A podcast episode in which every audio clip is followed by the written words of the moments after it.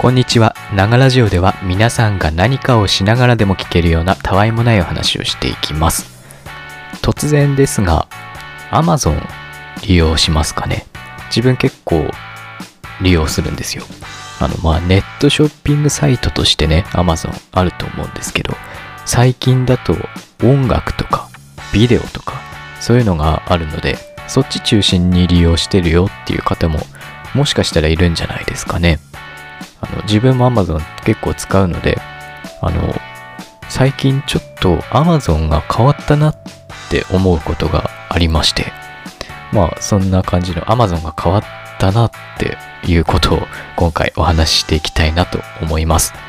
このラジオでは皆さんからのメッセージをお待ちしております。質問や相談、ラジオで話してほしいことなど何でもいいので、Twitter のリプライまたはダイレクトメッセージにお願いします。それでは最後までお楽しみください。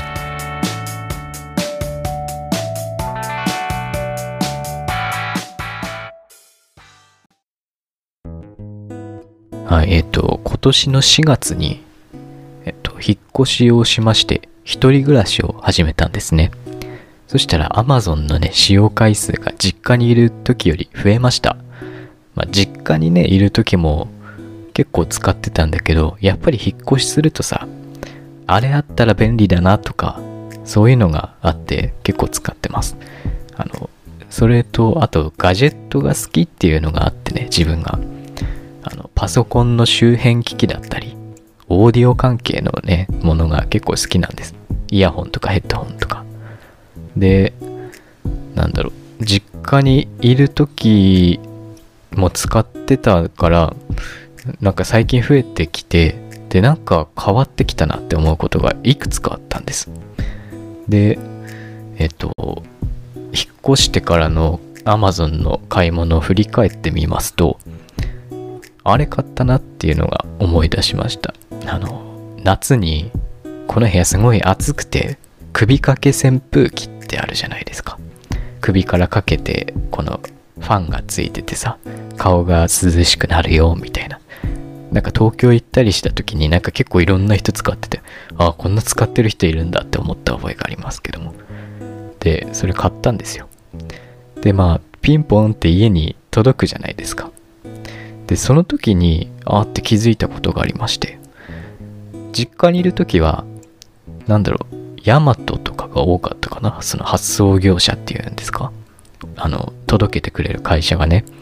だけど最近、ピンポーンって家に来て、あの、どこどこですって名乗るときに、アマゾンですって名乗ることが多いなって思ったんです。え、なんだアマゾンですって？いや、アマゾンのものが届くんだろうなっていうことは、その、お届け日みたいなのからわかるから、アマゾンなんだろうなっていうのはわかるけどさ、なんだって思って調べてみたら、そのアマゾンが発送もやってるんですね、最近は。俺知らなくてさ、あの、調べてやっと気づいたんです。でもこれ結構皆さん知ってる方も多いことらしいですね。なんか、アマゾンも発送やってるんだって思ってびっくりしました。で、もう一つね、変わったことがあったんです。で、その物がね、届いた時気づいてなかったんです、その変わったことについて。で、毎回ね、なんか物が届くと、あの、まあ、開けて商品を、あの、開けるじゃないですか。開封するじゃないですか。なんか、今までと違うなって思うんですけども、なん、なんだろう？何が変わったんだろうって全然わかんなくて、すごいモヤモヤしてたんです。で、あの、その、首掛け扇風機の時もなんだろうって思いつつ、でまあでもさ その考えてる時間ももったいないじゃん。大体 Amazon 使う時って何かを使いたくて買ってるわけじゃん。だからそんな Amazon の発想なんかどうでもいいやと思ってその商品の方を開けるんですけども。あのその後もですねモニターのケーブルだったりブルーレイの外付けの何て言うの？外付けドライブっていうのかな。ああいうの買ったりしたんだけど、その時も、なんか、アマゾン変わったよなって思ったんだけど、なんだろうってすごいモヤモヤしてたの。なんだろうって思って。であのあることがきっかけで思い出したんですよなそれが何かって言いますと全然 Amazon と話変わるんですけどももうこのながらじの収録日、えー、2020年12月12日ですけどももう2020年も終わりが近づいてきたということで年末年始になりますよね。で年末年始っていろいろ忙しい時期ではありませんか？なんか帰省したりとかさテレビこれ見たいっていうのあったりとかさ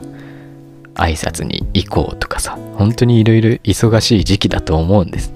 でも今年はこういうご時世ですから自分は帰省しないでここにいようかなって思うんですけど何しようかなって家で。なんかね外行く気も起きませんし。であの去年何してたかなって思って自分 Twitter のブックマーク機能あるじゃん。あれでニュースとかなんか面白いツイートとかをブックマークしてるんですけども去年何してたんだろうなって思って。何起こったんだろうなって思ってブックマークを見てみたんです。そしたらなんでこれブックマークしたかなっていうのが 出てきましてあれは多分1月1日だと思うんですけどもアンガールズの田中さんがテレビ番組に出てたんです。でそのブックマークのツイートが動画だったんですけどもそのテレビを録画したようなあのツイートだったんですね。でそのアンガールズの田中さんがその去年ラグビー流行ったじゃん顔面なんで顔面スクラムみたいなのでその顔面とか体全体をその透明なフィルムみたいなやつにギューって押し付けてなんかそのフィルムを押し出そうみたいな企画をやってたんだよ。で、そのアンガールズ田中さんがそのラグビーの格好をしてて下半身っていうか下にそのちょっと大きめのサイズのものを履いてたんだよね。で、完全にその押し付けられて下半身の一物が見えたわけよ テレビで。それが、年始早々何やってんだっていう感じですけども、ね、放送事故、そのツイートを発見したわけです。で、俺なんでこんな ブックマークしてんだろうなって思ったのと同時に、あって思い出したんですよ。あ、アマゾンあそこ変わったわって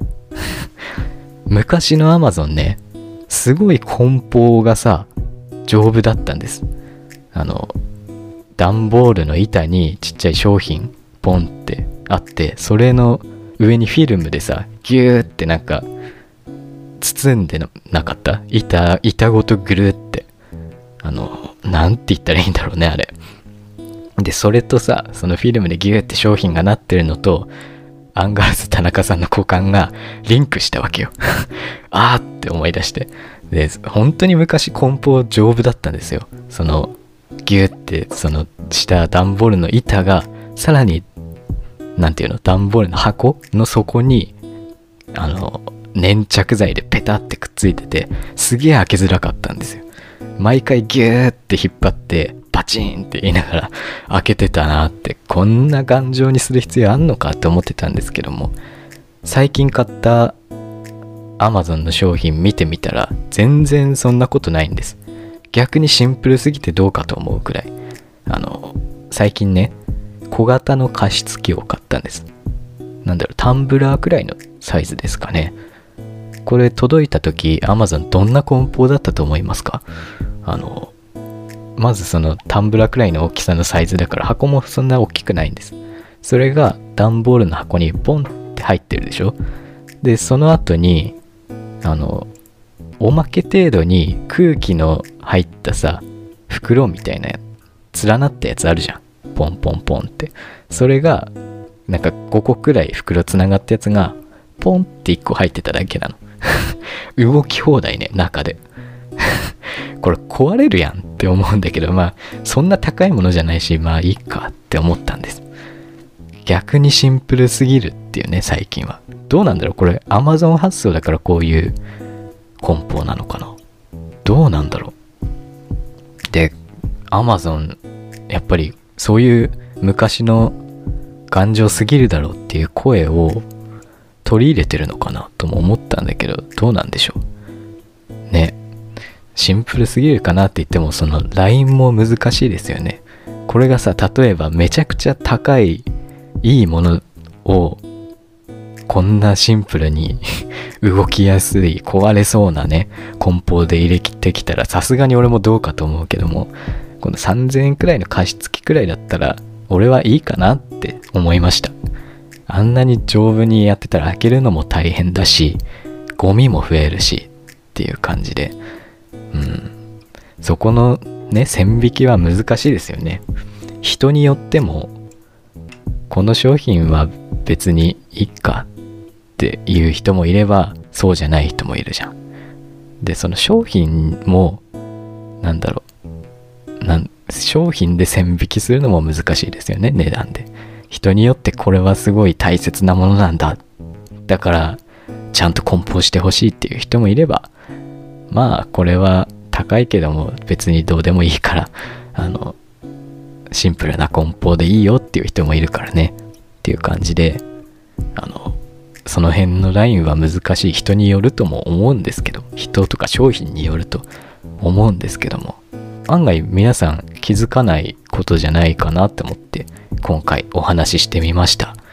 えー、今回したお話は Amazon の梱包がちょっと変わりましたよねというお話でございました。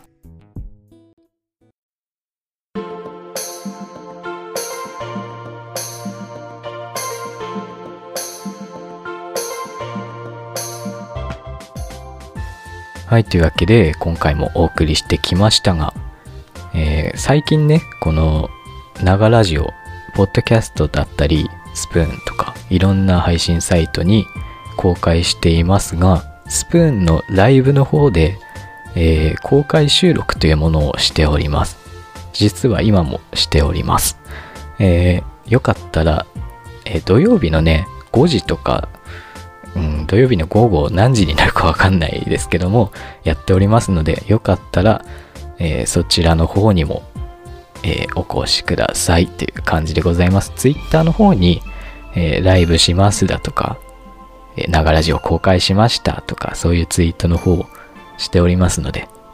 よかったら Twitter の方のフォローよろしくお願いします。このラジオでは皆さんからのメッセージをお待ちしております。質問や相談、ラジオで話してほしいことなど何でもいいので、Twitter のリプライまたはダイレクトメッセージにお願いします。僕のアカウントはアットマーク、アキラジオアンダーバー MSG、アットマーク、アキラジオアンダーバー MSG、綴りは AKIRADIO アンダーバー MSG です。最後までお付き合いいただきありがとうございました。次回のラジオもぜひ聴いてください。それでは、じゃあね。